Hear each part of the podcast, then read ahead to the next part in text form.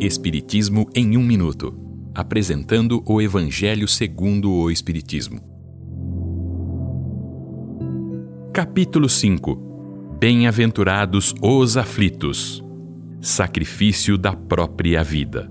Esta é uma livre interpretação do texto de Luís de 1860. Aquele que está descontente com a vida, mas que não quer tirá-la por suas próprias mãos, é culpado se buscar a morte em trabalhos arriscados com o propósito de tornar útil a sua morte? Se o homem tirar a sua vida por si próprio ou buscar a morte por outros meios, o objetivo é sempre o mesmo: suicídio de fato ou intencional. Sua morte não será útil, pois se tivesse o desejo sério de ajudar o próximo, prolongaria a sua vida.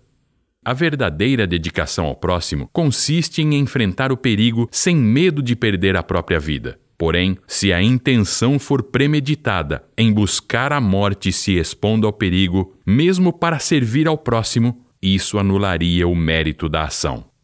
Se um homem se expor a um perigo para salvar a vida de seu semelhante, sabendo que poderá morrer, pode ser considerado suicídio?